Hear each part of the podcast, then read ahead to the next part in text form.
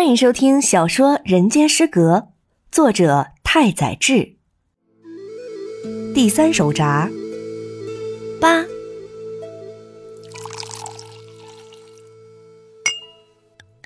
我渐渐的对这个世界放下戒心，慢慢的发现它其实好像并没有那么可怕。迄今为止，我对这个世界的恐惧更类似于科学迷信类的恐惧。比如，春风里夹杂着数十万百日咳细菌，澡堂里成千上万的细菌会致人失明，理发店里隐藏着数以万计的秃头病病菌，省线电车的吊环上有疥藓虫窜动，生鱼片和生烤牛肉里潜伏着绦虫的幼虫，还有各种虫卵。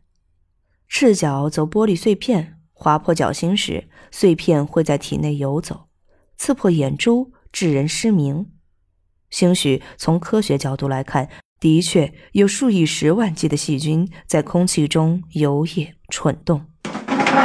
但我知道，如果我无视它们的存在，它们便与我毫无关系，只是转瞬即逝的科学幽灵罢了。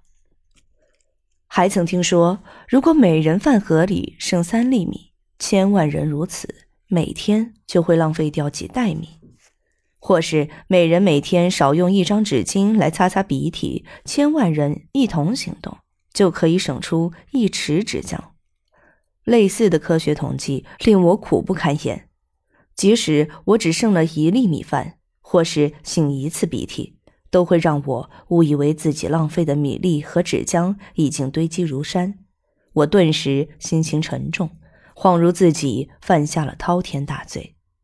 不过，这仅是科学的谎言、统计的谎言、数字的谎言。吃剩的三粒米不可能被汇集移除，即使做加减乘除的应用题，它们也不过是最为粗浅且低能的题目，如同去计算熄灯后昏暗的卫生间里会有多少人单脚踩入粪坑，或是计算有多少乘客会跌入月台外缘的间隙。考虑这种概率问题，着实太愚笨。即使它们有可能发生，但我却从来没有听见过有人因为没有跨好粪坑而受伤。然而，一直以来，我却深信这些所谓的科学事实。就在昨天，还把它们当作事实照单全收，并为此惶惶不可终日。现在想来，简直幼稚的可笑。由此，我开始渐渐领会这个世界的真相。即便如此。我面对世人仍然是心有余悸。与店里的客人照面的时候，我总要先饮下一杯浊酒，如同要去见一个多么可怕的东西。尽管如此，我仍旧每晚都出现，就像小孩子看见可怕的小动物，反而会用力把它握得更紧。我甚至可以借着酒兴向客人们吹嘘不入流的艺术论。唉。可惜我是一个无大喜大悲、籍籍无名的漫画家，我急切地盼望着可以经历一场放纵的快乐，纵使巨大的悲哀将接踵而至，我也在所不惜。但是我眼下却只得与酒客们聊些无用之事，喝客人请我喝的酒，以此作乐。我在金桥百无聊赖的日子已经持续了一年多。我的漫画已经不局限于以儿童为阅读对象的杂志，车站上出售的那些粗俗而猥亵的杂志也开始刊登我的作品。我以上司己太这个戏谑的名字画些龌龊的裸体画，并常在其中插入鲁拜集中的诗句。上司己太和情死未遂这个词是一个读音。别再做徒劳的祈祷，抛却那引人落泪之物，干杯吧！只想那美好之物，忘却多余的忧愁。以不安和恐惧威胁他人之徒，终将畏怯自己的滔天罪行。日日防备死者的报复，机关算尽，不得安卧。昨夜美酒入喉，我心欢畅。今朝酒冷香落，徒留荒凉。怪哉，仅一夜之隔，我心竟判若两人。抛却诅咒，就像听远方战鼓喧嚣，莫名不安袭来。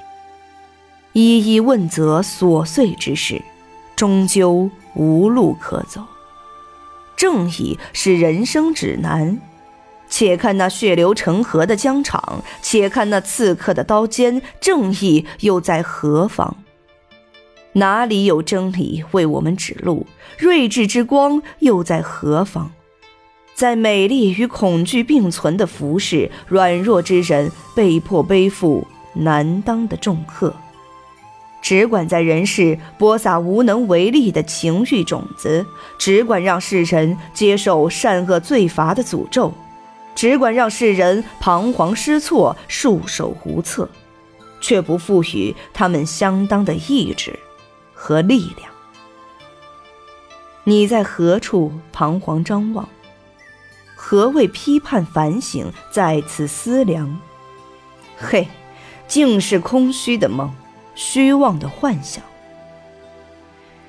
哎嘿，忘了饮酒，一切都是虚无的思量。